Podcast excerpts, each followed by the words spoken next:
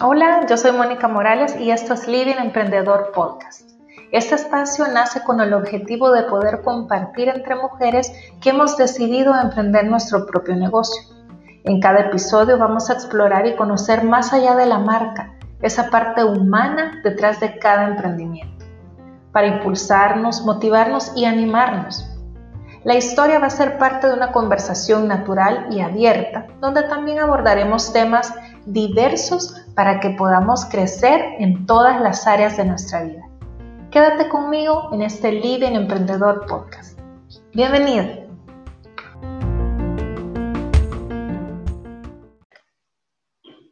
Bueno, bienvenidas amigas a un episodio más de Living Emprendedor. Como ya lo habíamos anunciado, este día vamos a tocar un tema muy interesante y es platicar con una emprendedora que a la vez es madre de un niño pequeño. Posiblemente muchas de las que nos están escuchando se van a identificar con ella y es esa pregunta a la que en algún momento pudieron haber llegado.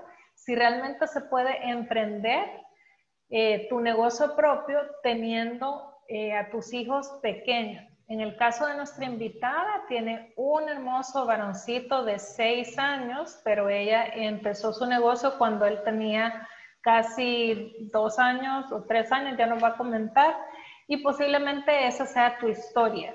Así es que queremos darle la bienvenida a Karen Santos, eh, igualmente como les decía, eh, mis invitadas tienen un espacio muy especial en mi corazón y nos conocemos con Karen relativamente hace poco, un año y medio, eh, pero he visto también su, su trabajo, su esfuerzo y he visto también cómo ella ha podido eh, hacer crecer su empresa.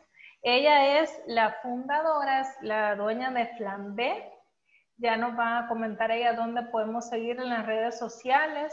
Así es que eh, queremos darle la bienvenida a Karen, Karencía, yo le digo Karencía de cariño. Así es que bienvenida, ¿cómo estás? Hola Mónica, bastante bien, gracias a Dios y bastante feliz de, estar en este espacio porque realmente espero que al final las vivencias que, que he tenido sirvan de alguna forma para animar a otras mujeres a emprender, pues porque Realmente al final las barreras, si de algo me he dado cuenta, es que son mentales. Ya una vez se vence el miedo, eh, ya todo es, pues, es cuesta abajo. Eh, buenísimo.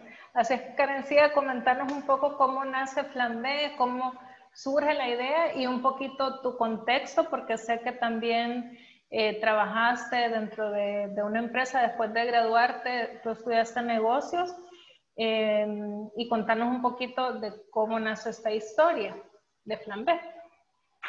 Fíjate, bueno, estudié economía y negocios y cuando me gradué, sí, en efecto, eh, fui a trabajar a una empresa. Yo veía una marca a nivel nacional, me encargaba prácticamente de todo el ciclo de compra, venta, distribución, mercadeo y era bastante bonito y bastante dinámico. De hecho, había intencionalmente escogido para trabajar una empresa nacional porque siempre había tenido el tema de querer emprender algo y quería aprender directamente del dueño, que si tuve el privilegio de que el dueño fuera mi jefe inmediato, de que me adiestrara en un montón de temas que la experiencia te las va dando, por ejemplo, cómo escoger un local, por qué escogerlo, cómo actuar dependiendo de lo que la demanda pide. Y realmente tuve la bendición de que él confiara en mí en un 100% esta marca, porque realmente era un presupuesto bastante grande el que se manejaba. Estuve trabajando ahí cinco años, casi seis, la verdad. Luego me mudé a, otra empresa, me, me, comencé a trabajar en otra empresa, estuve ahí dos años pero para ese entonces, eh, sí, ya con, en ese entonces era mi novio, eh, con, quien estaba saliendo, estaba también comenzando una empresa. Entonces ya los dos teníamos como el, el, querer emprender algo propio. Y me animé mucho porque él sí tenía como todas las facilidades, digamos que su mamá, sus papás lo apoyaban, de que mira, aquí te damos casa, te damos todo, tú emprendés y contás con nuestro apoyo, ¿verdad? Entonces lo estuve apoyando bastante, en eso nos casamos y duré quizás dos años en mi, en mi segundo trabajo porque ya de hecho el negocio demandaba que ya me saliera porque ya veía que no podía, de pronto quizás las finanzas no eran su fuerte y, y, quizás ahí necesitaba mi apoyo, pero este negocio no era todavía Flambé, era otro dedicado a eventos y publicidad en punto de venta. Flambé de hecho nació porque mi mamá no vivía acá, vivía en Estados Unidos y a mí siempre me había gustado cocinar. Entonces me acuerdo que una vez la fui a visitar y ella tenía preparado un flan. Eh, o sea, yo para ese entonces de verdad yo no sabía que me iba a encantar preparar postres. Cuando mi mamá me lo dio, yo no podía creer que ella lo, había preparado de verdad porque estaba tan rico, o sea, parecía, yo bien incrédula, pues parecía de otro lado, yo, mire, pero, o sea, porque hasta ese entonces yo no sabía que ella tenía ese tipo de dotes había pasado un montón de tiempo que yo no había visto a mi mamá. Mi mamá se fue del país cuando yo tenía 14 años o 13 y la volví a ver cuando ya tenía quizás 22 años. Entonces, ese tipo de, de habilidades que había adquirido ya no las conocía hasta que la volví a ver. Y me quedé preparando el bendito flan a donde quiera que iba. El flan era un éxito porque era súper rico. Y ahí fue que me fue picando un poco el hecho de, de, la repostería. Estando en este negocio ya con quien era mi esposo, dentro de los eventos nos dimos cuenta de que se estaba demandando mucho el tema de servicio de banquetes, de catering, de coffee breaks.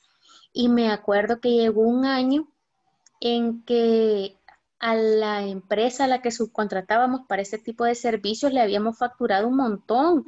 Entonces yo le dije, mira, yo no me siento incapaz de, hacer esto, realmente a mí me gusta cocinar eh, y, este dinero lo podríamos estar aprovechando nosotros. ¿Qué te parece si, si abrimos esto? Me dijo de que sí, pero obviamente yo le dije, primero quiero puedo tener el talento, el instinto, lo que sea, pero si quiero tener el conocimiento técnico. Entonces me quiero preparar y comencé a estudiar para chef, para chef, eh, primero es chef cocinero, que es como la comida. De ahí eh, me comencé a preparar para chef, eso fue un año, me comencé a preparar para chef pastelero, ya había nacido el niño y sí, realmente era difícil el hecho de coordinar los estudios con un bebé, con un recién nacido, pero siendo bien honesta, realmente cuando uno disfruta, a mí repostería me encantó y de hecho la estudié porque dije, bueno, eventualmente necesito saber de repostería porque también piden mesas de postres.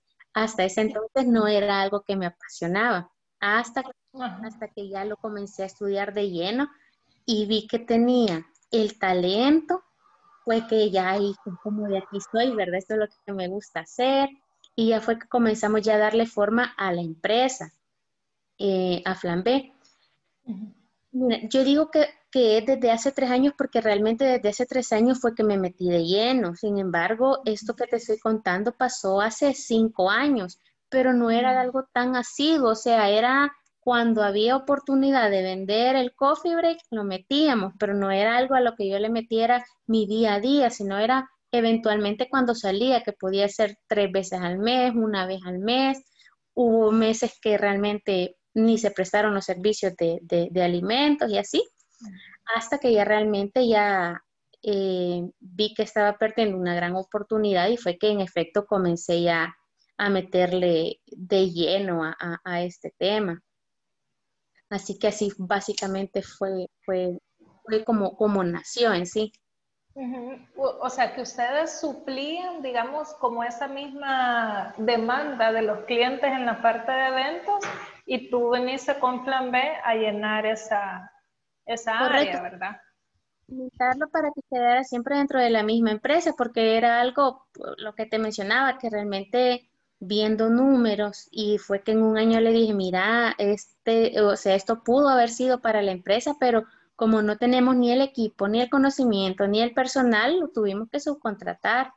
Y, y así fue, fíjate, poco a poco, realmente no crees que al inicio era como que eh, evento que requería catering, ese lo dábamos, sino que también era como irme preparando, o sea, si este yo me siento apta con el equipo que tengo y con la gente que puedo contratar, lo agarro, pero si era algo muy grande, lo subcontrataba y lo que hacíamos era, quiero ir a ver cómo ellos lo hacen, cómo lo preparan y a, a la otra empresa a ver cómo se ordenaban, cómo se organizaban, porque también quería aprender eso.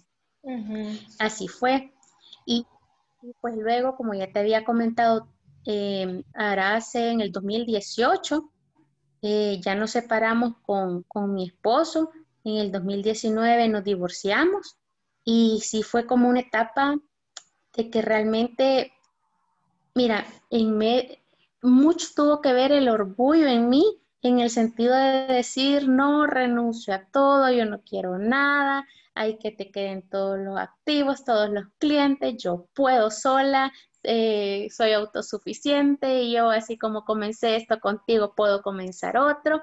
Realmente diciéndolo en un momento de ira, se oye bien fácil decirlo, pero ya vivirlo y en la práctica, sí me llenaba bastante de temor porque no es lo mismo querer emprender algo teniendo a alguien a la par que tú sabes que se están animando mutuamente, pues que si algo sale mal, pues bueno, ya va a venir otra y los dos están sufriendo mismo, si algo sale bien, bendito Dios, y los dos están alegres, pero realmente ya estar sola y emprender sí fue, fue para mí un paso bien, bien difícil, porque para ese entonces sí admito que tenía mucha autoestima mía bien dañada en el sentido de que no me sentía capaz, eh, ahora yo solita cómo le voy a hacer, si quizá dentro del matrimonio de pronto hubo mucho o una de las causas por las que me separé es que había demasiada retroalimentación negativa hacia las cosas que yo hacía o cómo me desempeñaba o que lo que yo hacía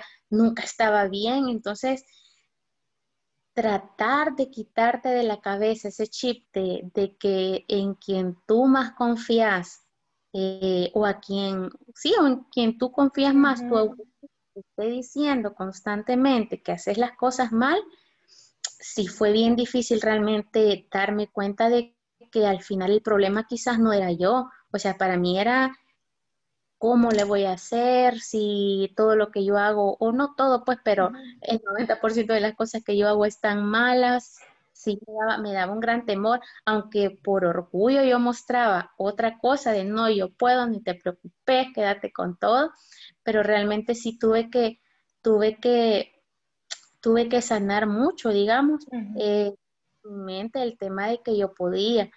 Y recuerdo realmente una noche, yo, yo asistía a una iglesia por años pero realmente asistía como parte de un checklist de, bueno, hay que asistir a la iglesia porque, porque hay que ser bueno, vean.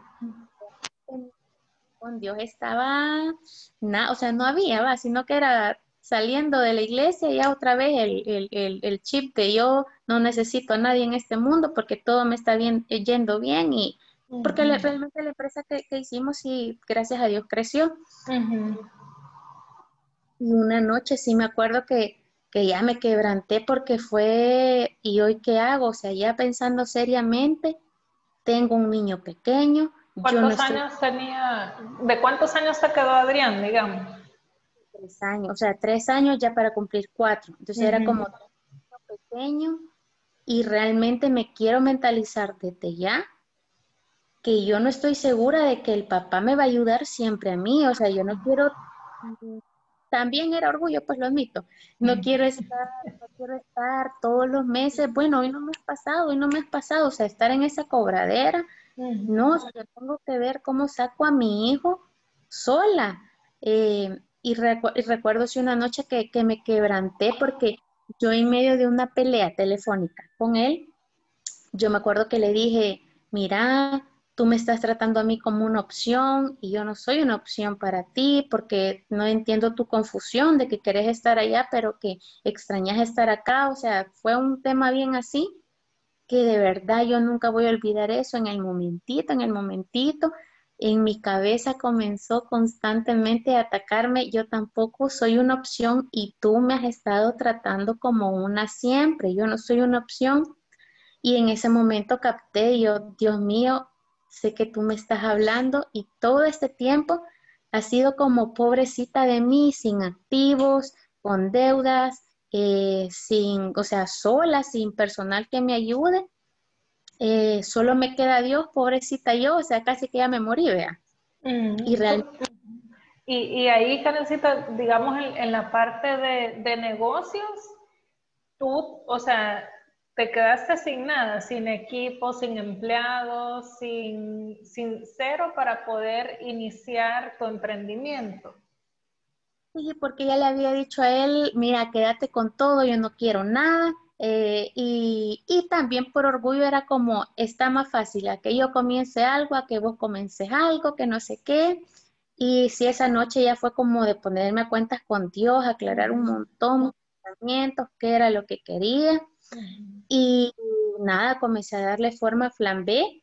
De hecho, igual como muchos activos me habían quedado en, en el anterior local, sí había, hablé, hablé con mi ex esposo y le, se le dije, mira, eh, ayúdame en este tema, que lleven, por ejemplo, el horno, las mesas de trabajo a mi casa, que lleven tales cosas, porque yo voy a comenzar a vender desde la casa, ¿verdad?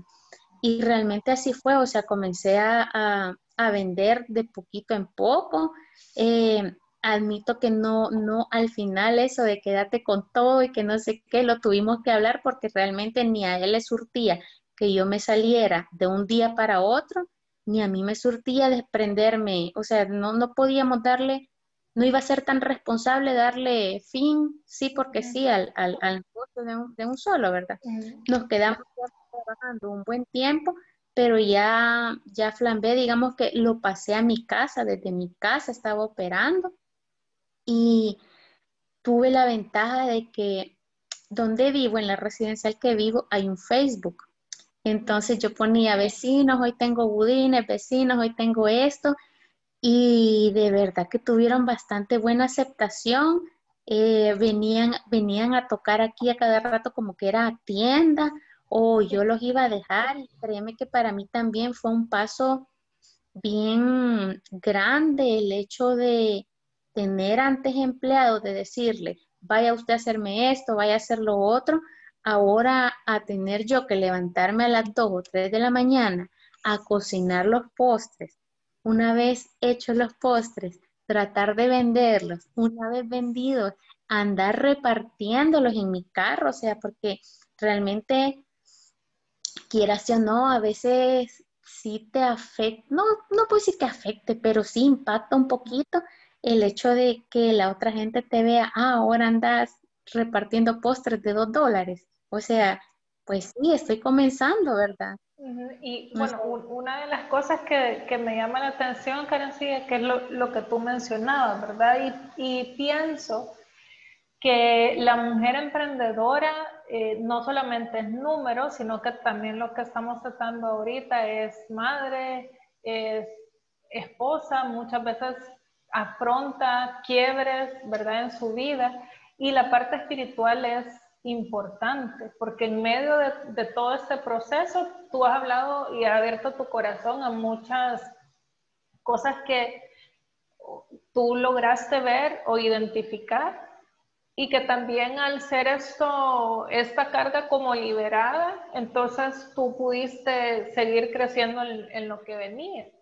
Y en esa, en, en esa parte, ¿verdad? De haber tenido una, empresa floreciente, eh, haber tenido ese quiebre y no solamente eh, una pérdida familiar, sino también una pérdida de, de, lo que fue también tu emprendimiento en algún momento y empezar de cero. Para este momento, ¿cómo eran tus responsabilidades también con tu niño?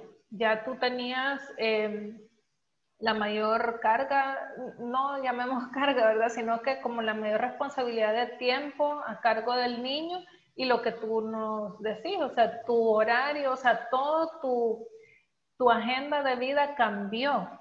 y lo que, según entiendo, tú nos compartís, la parte espiritual fue lo que realmente te, te sostuvo, tu comunión con Dios, el haber em, visto también cómo estaba tu vida con relación a Dios.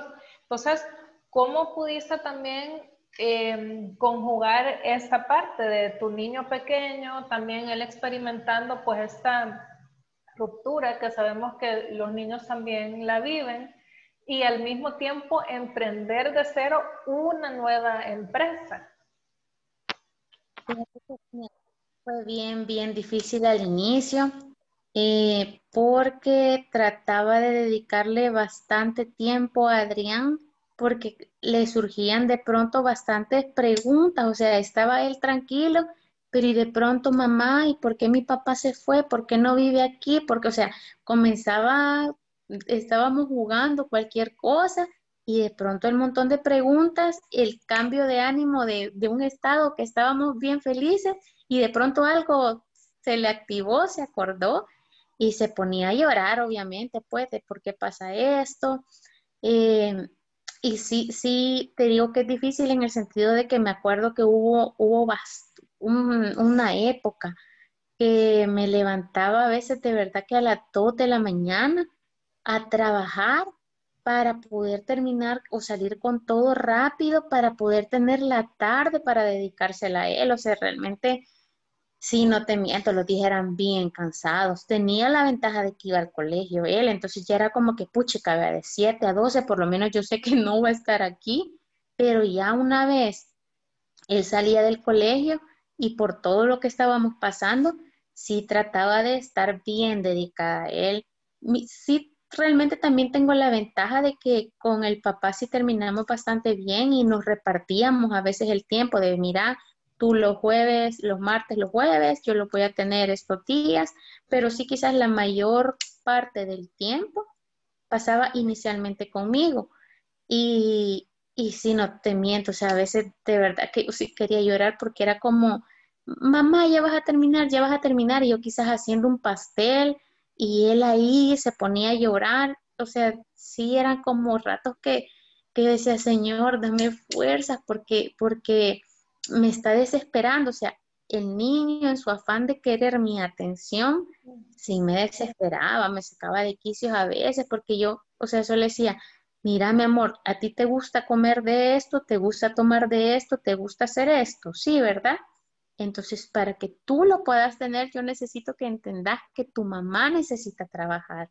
Entonces, aquí en esta casa estamos viviendo los dos, yo necesito tu ayuda un montón. ¿Y cómo me vas a ayudar? Dejándome trabajar, te prometo que me voy a apurar lo más que pueda, pero sí me atrevería a decir que los primeros cinco o seis meses eran comenzaba a trabajar hasta que él se dormía, o sea, a veces si se dormía a las nueve, comenzaba a trabajar a las nueve, terminaba yo tipo tres, me levantaba ya de ahí como a las seis para alistarlo para el colegio, pero andaba bien zombie, o sea, andaba cansadísima, me tenía que vitaminar, comer bien, tratar de hacer ejercicio.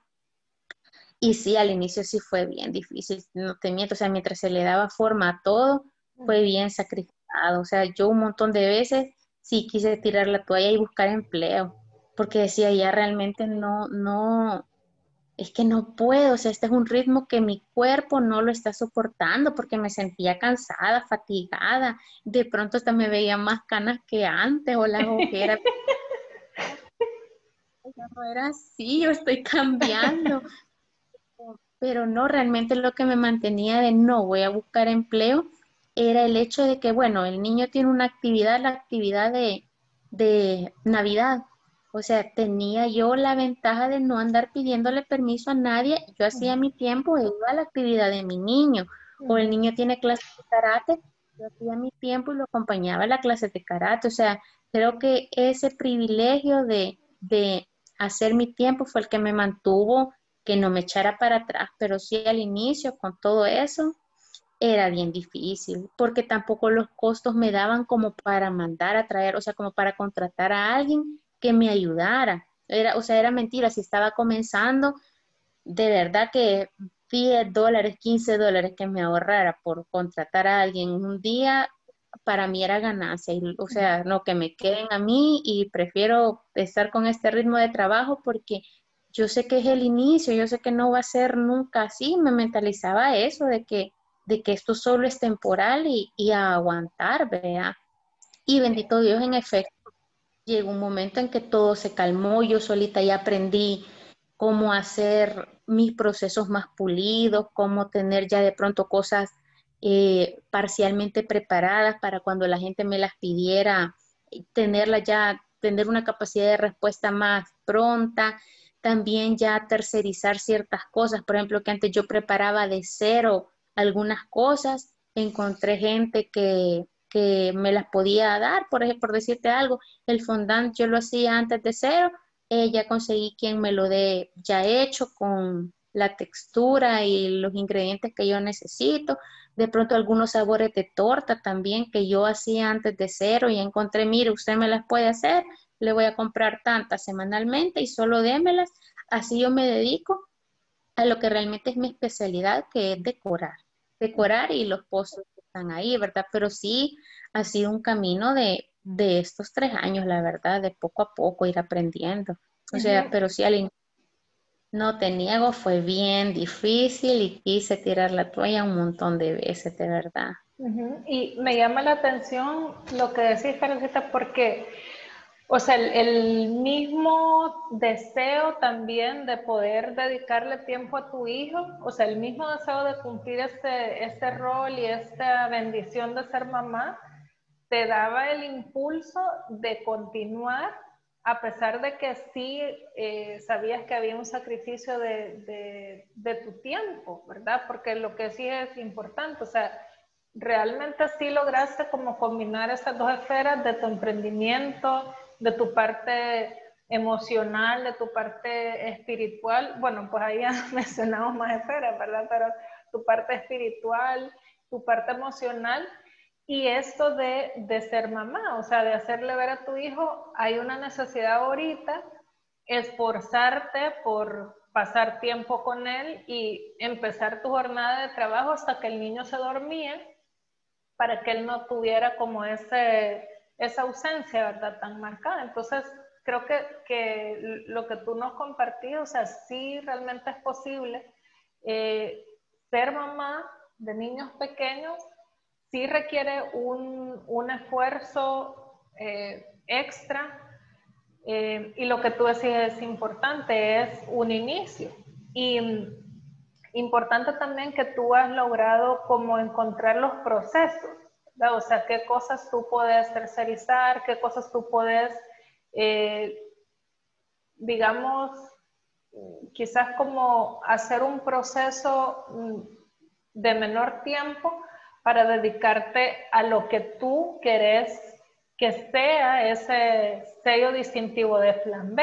Entonces me gustaría que también nos contaras un poco eh, y, y, aprovechando en este momento vamos a hacer mención de tus redes sociales porque tú realmente haces unas cosas preciosas, artísticas, ¿verdad? Entonces, ¿cómo es eh, importante que tú dentro de quizás este mercado de postres, de, pastelería, de repostería, que en nuestro país es, fuerte, o sea, hay una fuerte oferta, pero también hay una gran demanda, que tú pudiste identificar con qué querías hacerte tú conocer, o sea, cómo tú crees que tu marca se reconozca con, con esta parte de la decoración de pasteles. ¿Qué es lo que ¿Por qué la gente debería de elegir Flan B?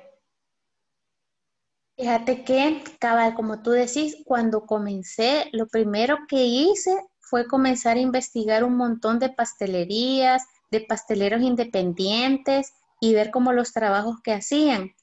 Y en muchos capté que realmente era como más de lo mismo. Entonces yo dije, realmente ahorita para los inicios, lo que yo estoy ofreciendo es más de lo mismo.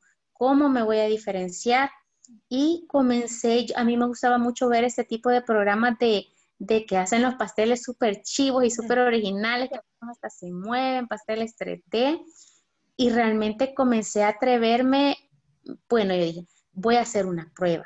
lo más que voy a gastar para hacer este van a ser 25 dólares y estoy dispuesta a invertirlas para ver si yo puedo hacerlo o no puedo hacerlo. Entonces, de verdad que había un tiempo de que pasaba, yo pasaba prendida de YouTube en todo momento, o sea, tipo iba al banco y solo estaba fuera del banco porque como no dejaban usar el teléfono adentro, estaba pendiente de mi número, pero yo afuera viendo, por ejemplo, cómo, hace, cómo se hacía un dragón, un, un, dragón 3D en pastel, o iba a cualquier cosa que fuera y me tocaba estar esperando, yo pasaba viendo video y video y video y fotos y fotos y fotos.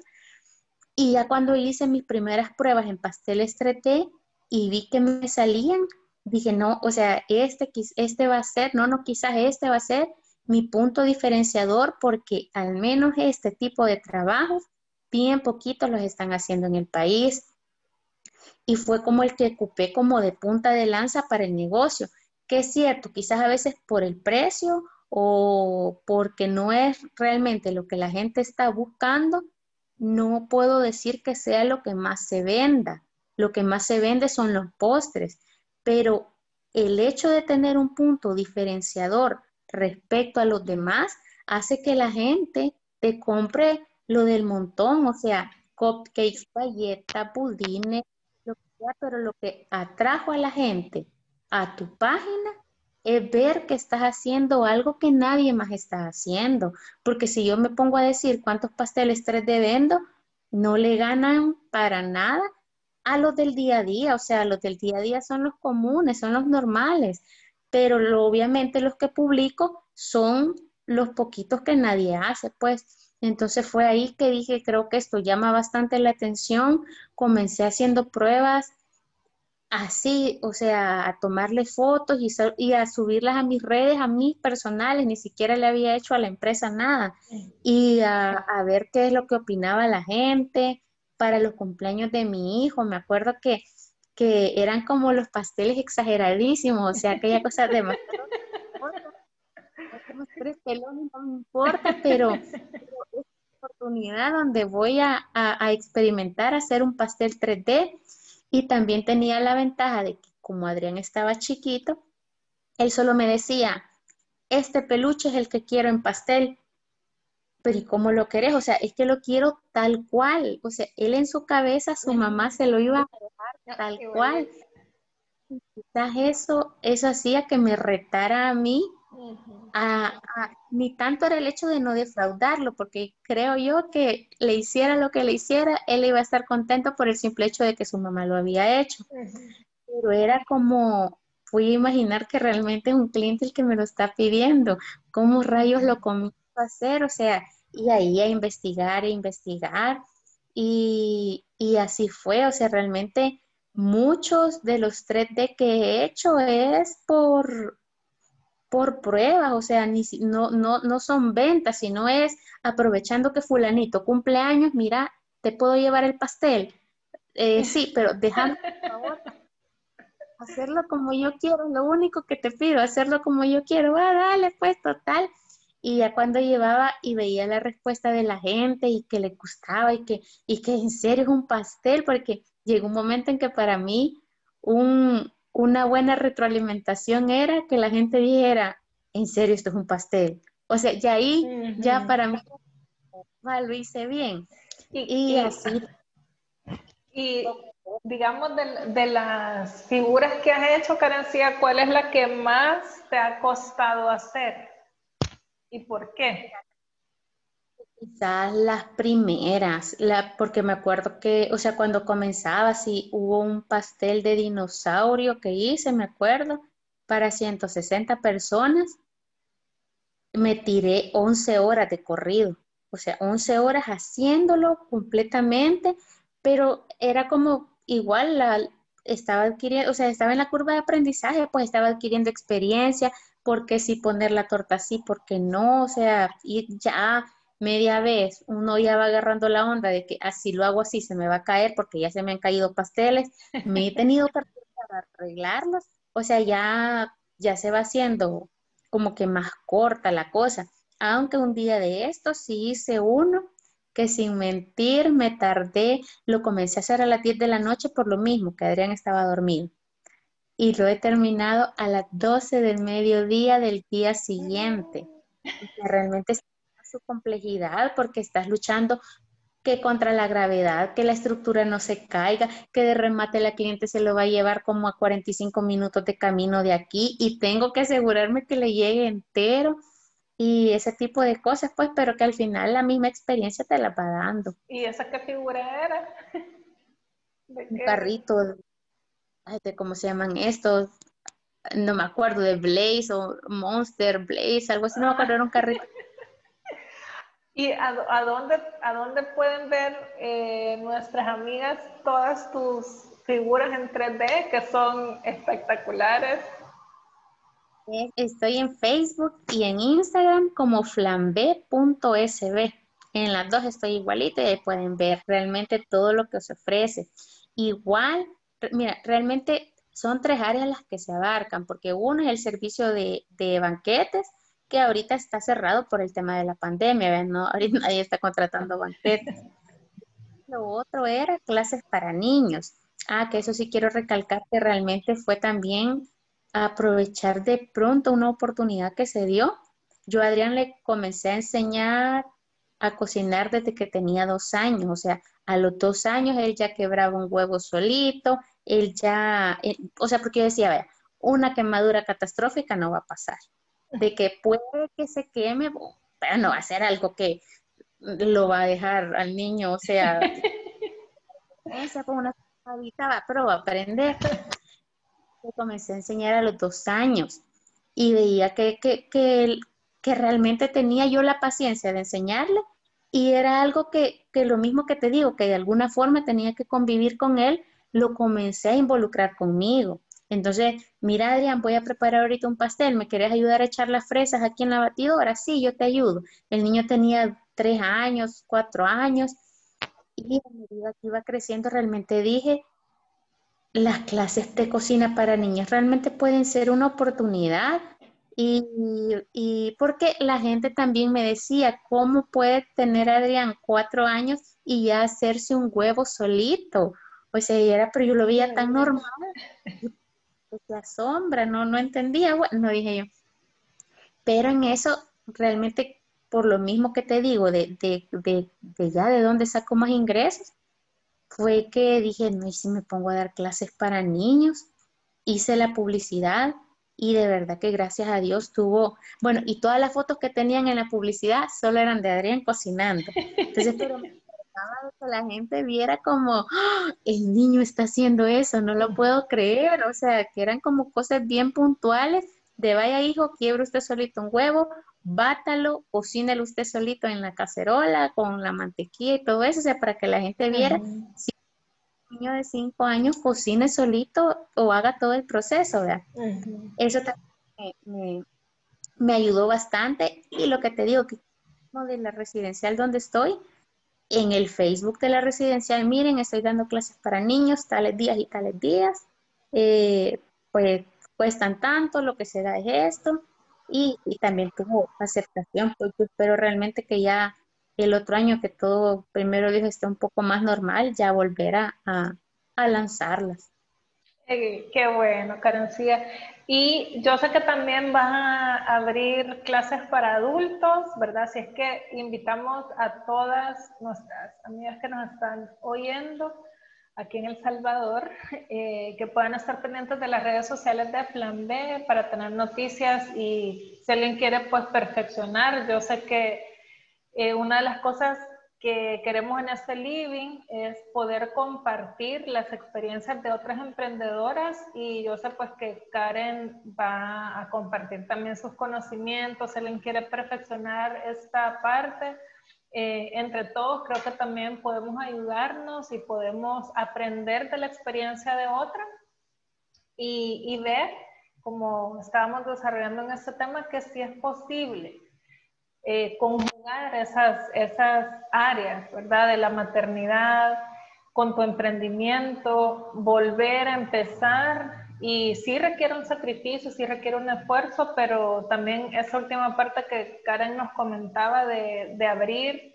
oportunidades para compartir con tus hijos e involucrarlos también eh, con las precauciones debidas dentro de tu propio emprendimiento. Así es que, Karencita, de verdad que súper contenta de, de, que hayas compartido con nosotros tu historia. Sé que es mucho más amplia, pero, pero sabemos que, que va a ser de inspiración para otras emprendedoras que tal vez están en alguna de las etapas que tú nos compartiste para que puedan animarse, tal vez están en la etapa de tirar la toalla o tal vez están en la etapa de poder identificar cuál es su, su, eh, diferenciador para, para, su marca. Así es que no sé si para finalizar, Carencia, podría darles un consejo a aquellas mamás que son, que, que tienen hijos pequeños y que están emprendiendo su negocio para, para que puedan tomarlo en cuenta de alguien que ha vivido y que está viviendo esta etapa del emprendimiento y la maternidad. Mire, yo digo que realmente es de quizás no perder de vista la visión que uno quiere, porque realmente desde, que yo trabajé o desde que yo sané muchas cosas interiores y que visualicé qué es lo que quería, no me he desprendido de eso, o sea, era como las veces que quería tirar la toalla, de verdad era como, no, pero yo sé que puedo, yo sé que puedo, yo sé que Dios está conmigo. Eh, lo que te decía de, no tendría estas ventajas en un empleo de llevar a mi niño, hoy le toca la cita con el dentista, hoy le toca las vacunas, hoy le toca esto, o sea, de dedicarme tiempo a él. Realmente también he tratado, bueno, del el mes pasado, de hecho, me propuse ya tratar de tener una tarde completa solo para él, pero sí, todo requiere organización, organización y, la valentía, por llamarle así, de, seguir, pues de no renunciar, de que si uno cree en sus sueños eh, y uno está consciente que Dios está con uno, porque eso es algo que no puedo negar, de verdad que he visto la mano de Dios en, en todo esto desde que decidí de verdad entregarle por completo mi trabajo, eh, a no desanimarse, a ser creativos. Me estaba acordando una cosa que no te dije de las clases de niños, que para mí es chistoso. O sea, yo abrí dos cupos al inicio. Eh, solo se me llenó uno. El otro no, no, no tenía niños. Entonces lo que hice fue, le llamé a mi sobrinita que le iba a dar a la mamá que le iba a dar las clases gratis, pero necesitaba que la niña viniera a clase, por favor. Entonces en ese tenía a mi hijo y a mi sobrinita, pero yo necesitaba fotos de niños cocinando para que los ah, pues sí, le llevan niños, más no sabían que uno era pero esta es parte de la, de la estrategia del inicio, rebuscarse. Pues sí, eso, o sea, al final realmente rebuscarse y perder la pena, porque realmente yo creo que a veces uno por pena que van a decir que yo estoy, o sea, ando repartiendo eh, estos postres, o sea, ando, ¿cuánto es la cuenta? Cinco dólares, o sea, no, realmente es el inicio y no hay que perder de vista que todo es temporal y que si uno cree en sus sueños y sobre todo que Dios está con uno, eso, todo es el inicio y todo es para adelante. Y sí tratar de involucrar a los niños sí es bien importante porque, por lo que te digo, porque yo creo que ya por lo menos Adrián respeta un poco el hecho de que su mamá está trabajando, porque la mamá necesita trabajar para poder traer ciertas cosas al hogar y de esas ciertas cosas él se beneficia también. Entonces ya es como hasta a veces, mira, yo te hago, te voy a ayudar a hacer este muñeco, le queda horrible, le queda feo, pero me está ayudando. Entonces ya es como, tratar de involucrarlo en las actividades también. O a veces nuestra gran diversión hoy con la pandemia era acompañarme a entregar pedidos, o sea, y él no se bajaba del carro. ello. Carro, pobrecito, repartiendo. Pero eso, o sea, buscar formas creativas de convivir con los niños porque a ambos les hace falta, tanto a ellos como a uno. Sí. Sí, Karencita, así es que bueno, animarte, esperamos eh, que nos compartas en tus redes sociales pues las fotos de tu nuevo local, que gracias a Dios pues ahora entiendo que ya se firmó todo y en tus redes sociales vas a dar más información. Así es que a ustedes, amigas de Living Emprendedor, nuevamente muchas gracias por haberse conectado.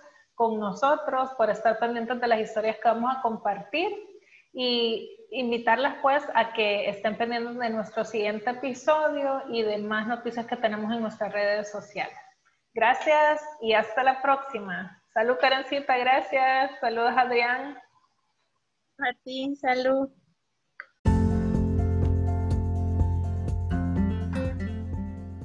Para no perderte ninguno de los episodios, suscríbete a este podcast y recibirás notificaciones automáticas. Síguenos en Instagram como Living Emprendedor SV, en Facebook como Living Emprendedor y en Twitter como Living Emprende. Déjanos saber tus comentarios y sugerencias. Además, coméntanos a quienes te gustaría que tuviéramos de invitadas en nuestro living. Gracias por acompañarnos y ser parte de este espacio. Hasta la próxima.